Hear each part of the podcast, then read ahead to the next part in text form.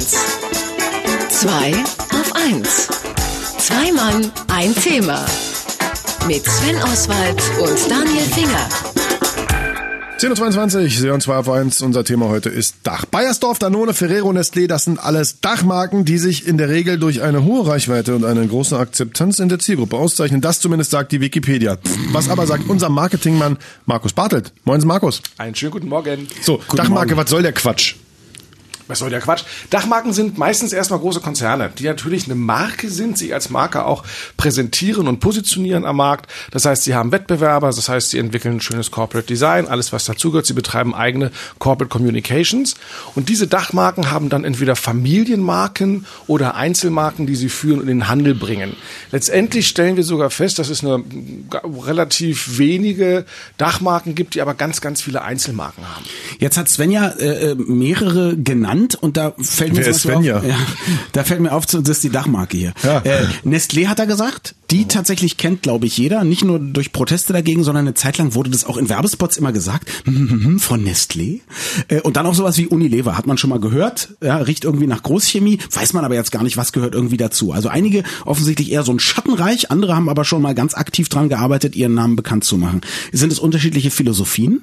Zum einen unterschiedliche Philosophien, zum anderen sehen wir auch, dass ähm, diese Aufteilung in viele Einzelmarken, die betreut werden müssen, natürlich ins Geld geht. Mhm. Ja, also ähm, bleiben wir beim Unilever-Beispiel. Unilever hat äh, sieben oder acht Margarinemarken, die alle Unilever sind. Die gängigsten von Ramaletta, Bizell, Sanella, Florasoft und so weiter. Alles eine Pampe. Das würde ich jetzt nicht sagen, aber alle von Unilever. Ah, okay. Und ähm, auch da jedes Mal, also jede einzelne Marke wird dafür benutzt, um sich selbst zu positionieren. Rama ist die Familienmargarine, Letta ist die für die junge Frau, Bizell ist das für die alten Säcke mit Cholesterinproblemen. Das würde ich jetzt nicht sagen. so, und das kostet Geld. Das kostet natürlich viel Geld, jede Marke extra am Markt und in der Werbung auch richtig aufzubauen. Und wir sehen zum Beispiel, dass Unilever jetzt dazu übergegangen ist, vor einiger Zeit äh, eben Werbespots zu drehen, wo sie nicht mehr eine Marke positionieren, sondern drei. Sie haben diesen Werbespot mit Franzi von Eimsig, die sich da so eine Margarinestulle schmiert. Und da heißt es dann, es war äh, Bezell, Letter und Rama. Also mhm. da haben drei Marken einen Spot gemacht. Du bist ja nicht nur Marken, sondern auch Marketingpapst. Wäre es dann nicht gleich im Sinne von, wir sparen mal ein bisschen bei der Werbung, wäre es dann nicht am besten so, eine ganze Familie, ganz alte Menschen, junge Menschen, mittelalte Menschen, Punker, äh, konservative Businessleute gehen alle rein und sagen, geben Sie mir irgendwas von Unilever. Mir auch, mir auch, mir auch. Und dann gehen alle mit der Einheitsmargarine raus? Das wäre eine schöne Idee. Kannst du dich ja mal melden bei Unilever? Also vielleicht übernehmen die das ja.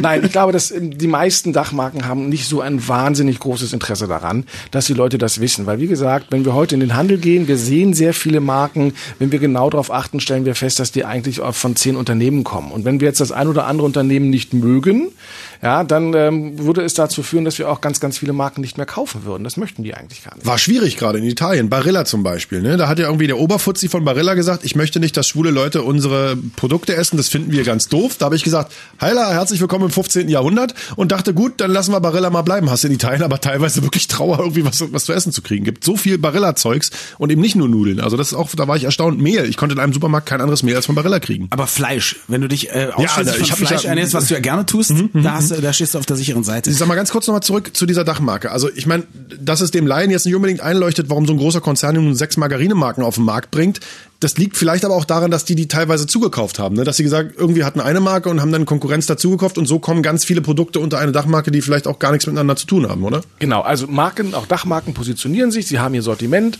ihr Portfolio, bilden das aus und das geht zum einen darüber, dass sie neue Marken entwickeln, was ja kostspielig ist und gar nicht so häufig passiert, oder aber, dass sie eben andere Marken dazu kaufen. Und auch da ist es ganz wichtig, dass wir das ja gar nicht mitbekommen. Also Milka gehörte mal zu Sichard, dann war es Jakob Sichard, dann war es irgendwann Kraftfoods und mittlerweile gehört Milka zu Mondelez. Auch das weiß kein Konsument. Zu wem? Zu Mondelez. Nie gehört. Ähm, das ist äh, das ist intern Kraftfoods. Mondelez hat sich so ein bisschen aufgeteilt, aber das ist auch egal jetzt an dieser Stelle. Nein, also ähm, das weiß der Konsument nicht. Der Konsument kauft Milka, ja, und dem ist es vollkommen egal, zu wem Milka eigentlich gehört. Jetzt möchte der Konsument aber schon, selbst wenn er, sagen wir mal, diesen Dachmarken vertrauen sollte, ja, also ganz dünnes Eis, ich weiß, aber tun wir mal so, er hat gar nichts gegen die Nestles und Unilevers und Procter und Gamble dieser Welt, möchte er ja trotzdem unterschiedliche Produkte haben. Bekommt er denn wenigstens unterschiedliche Produkte oder ist mit der Zeit auch in allem das gleiche drin, weil es ja auch einfacher zu produzieren ist? Also es ist einfacher zu produzieren und es gibt natürlich Unterschiede, aber diese Unterschiede müssen nicht immer sehr groß sein. Ja, also wir kennen auch das, wir kennen das zum Beispiel von den sogenannten Handelsmarken dann häufig, dass ja Markenhersteller auch die Handelsmarken abfüllen. Wenn du heute im Supermarkt stehst und du hast links den Nordzucker und rechts den Jahrzucker, dann ist es, kannst du den Jahrzucker kaufen, weil das Original Nordzucker drin, Nordzucker füllt die Jahrprodukte ab. Ja, also das sind, das sind so Punkte natürlich. Nein. Ähm, ja. also ähm, das, das sind einfach so Ganz Dinge. Ähm, dass da viel über Kommunikation, sprich über Werbung geht, sprich über Images, die aufgebaut werden. Wir kaufen bei Marken immer auch ein Image, das wir uns anziehen. Ja? Und Marken sind auch dazu da, dass wir uns unterscheiden von, voneinander. Und ähm, was dann inhaltlich drin ist letztendlich, steht auf einem ganz anderen. Also am besten das nächste Mal in den Supermarkt gehen und geben Sie mir den teuersten Scheiß, den Sie haben, weil ich bin richtig geil. Sagt, sagt Marken Bartelt, den wir hier aber un unter unserer Familienmarke Markus Bartelt führen. Dankeschön. Vielen Dank. Und äh, auf dem Blog übrigens genau. habe ich eine Grafik zu, ähm, reingesetzt, ähm, wo man sieht, welche Dachmarken welche Marken haben. Ganz furchtbar, oder? Es ist echt erschütternd, wie Auf wenig dem, das sind. auf dem Blog Marketing mit 2K, Marketing mit zwei der, Paar, der, der schon zeigt, wes Geisteskind du bist. Vielen Dank. Radio 1. Zwei auf 1. Zwei Mann, ein Thema. Mit Sven Oswald und Daniel Finger.